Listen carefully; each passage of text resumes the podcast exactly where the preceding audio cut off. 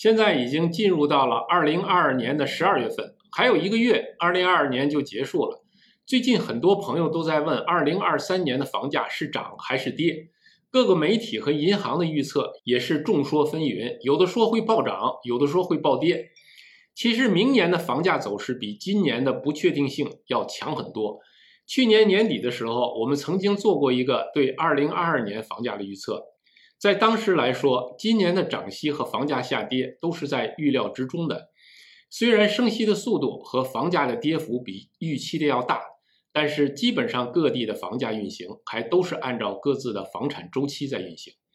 明年房价的不确定性比今年要大很多，而且各方面的观点差别也更大。最近，SQM 发表了由数据分析专家 Christopher 撰写的。二零二三年住房繁荣与萧条报告受到普遍的关注。相比于其他媒体的预测，SQM 的报告相对来说比较客观，准确性也比较高。这期节目我们就来详细解读这份报告。在视频的最后，我们还要看看明年还有哪些最重要的不确定因素。希望你能把视频看完。大家好，欢迎来到澳洲 House Club 频道，我是马克孙。我们这个频道主要是以数据分析的形式和大家一起客观理性的认识澳洲房地产市场，从而能够做到理性投资、精准投资。我们现在就来看这一份报告。这一位就是 SQM 的创始人兼首席执行官 Christopher。这份报告也是由他来起草的。和大家观点基本一致的是，明年的房价走势将主要取决于通货膨胀数据和央行的现金利率水平。他在这份报告里边把明年的通胀和利率水平分成四种情形，来预测在这四种情形下澳洲各地的房价走势。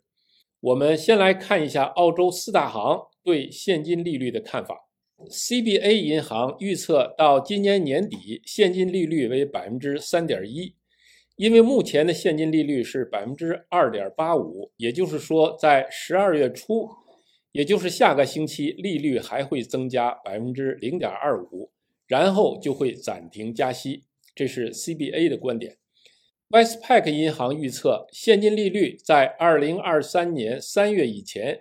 将升高到百分之三点八五。也就是说，央行将在今年十二月初、明年二月初和三月初三个月三次加息，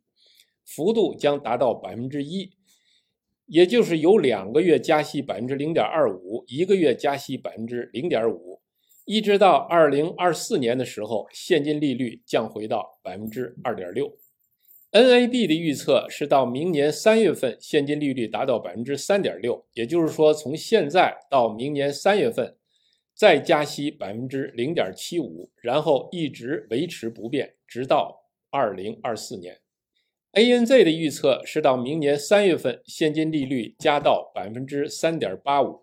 然后直到二零二四年晚些时候才能降回到百分之三点三五。可见，ANZ 和 Westpac 都认为现金利率会达到百分之三点八五，是四大行当中预测的数值最高的。CBA 银行的预测数值最低为百分之三点一。这些预测的相同点在于，四大行都认为利率的最高水平不会超过百分之四。下面我们就来看看 SQM 对明年预测的四种情形。这张图就是这份报告的核心部分。第一列是各个首府城市，横坐标是四种情形，分别是情形一、情形二、情形三、情形四。第一种情形呢，也叫做基本情形，也就是作者认为明年最有可能发生的情形：现金利率不超过百分之四，并且在全年保持百分之四的现金利率水平。通货膨胀率达到百分之八的峰值以后，回落至百分之五，失业率水平升高，但不超过百分之五。在这种情形下，珀斯的房价将上涨百分之四到百分之八，布里斯班将上涨百分之一到百分之五，达尔文下降百分之五或持平，墨尔本上涨百分之一到百分之五，悉尼上涨百分之五到百分之九，阿德雷德。持平或上涨百分之五；霍巴特下跌百分之一或上涨百分之三；堪培拉下降百分之三到上升百分之二。以上首府城市的加权平均值为上涨百分之三到百分之七。第二种情形是比较乐观的情形，也就是现金利率不超过百分之四，然后明年下半年开始降低利率，通货膨胀率和前面的情形一样，达到百分之八的峰值以后回落至百分之五，失业率水平也和前面情形一样低于百分之五。在这种情形下，珀斯将上涨百分之九到百分之十三，布里斯班上涨百分之三到百分之七。达尔文下降百分之四到上涨百分之一，墨尔本上涨百分之二到上涨百分之六，悉尼上涨百分之八到百分之十二，阿德雷德上涨百分之一到百分之四，霍巴特持平或上涨百分之四，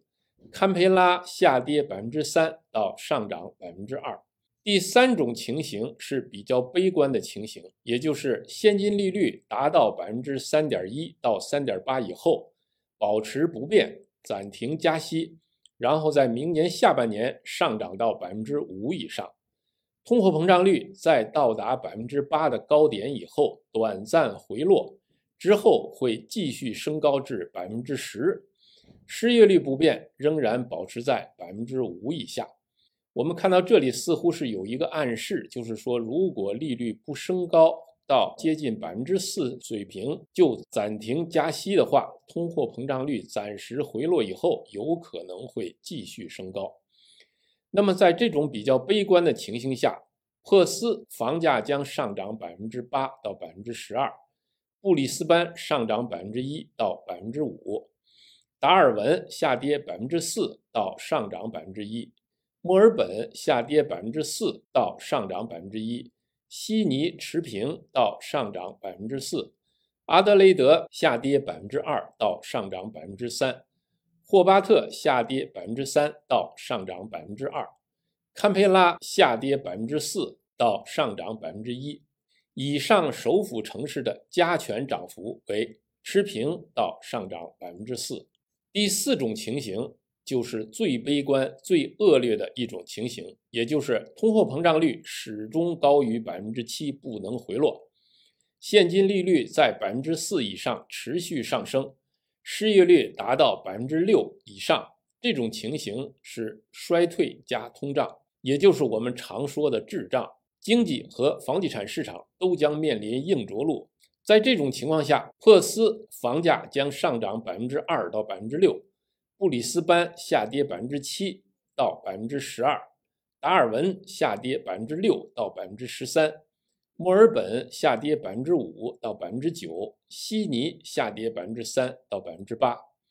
阿德雷德下跌百分之二到上涨百分之二，霍巴特下跌百分之五到百分之十，堪培拉下跌百分之四到百分之九。各大首府城市的加权平均为下跌百分之三到百分之六。这张图表示的是五个首府城市分别在这四种情形下的表现。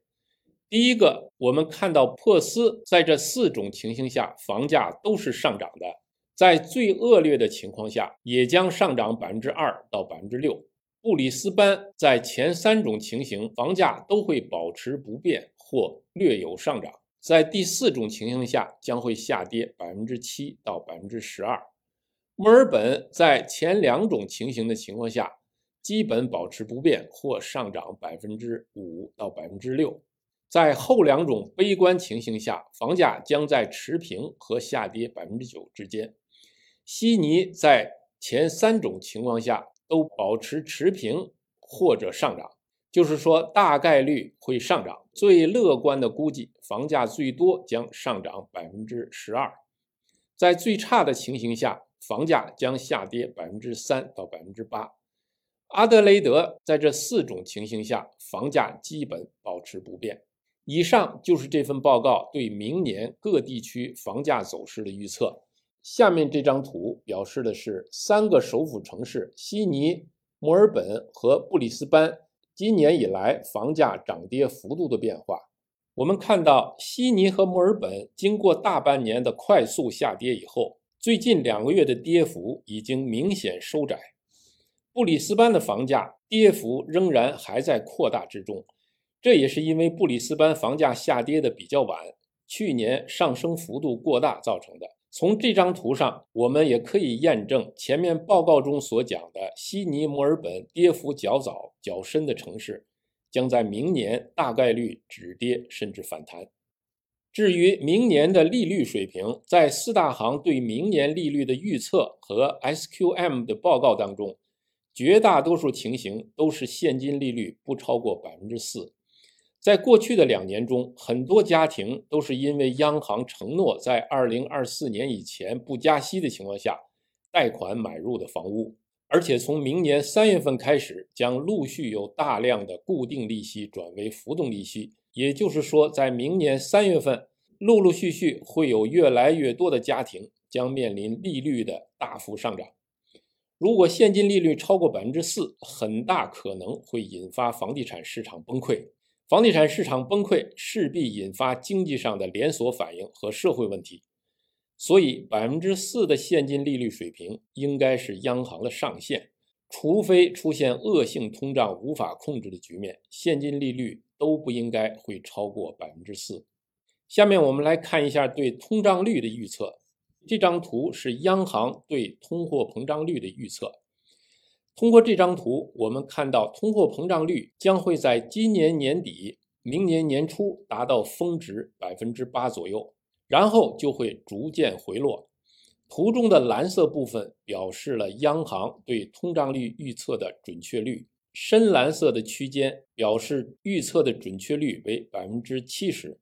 浅蓝色的区间表示百分之九十的准确率。也就是说，以一九九三年以来央行对通胀率的预测准确率来判断，百分之九十以上的概率。通胀将按图中的趋势运行。虽然如此，我们仍然对央行的预测不太放心，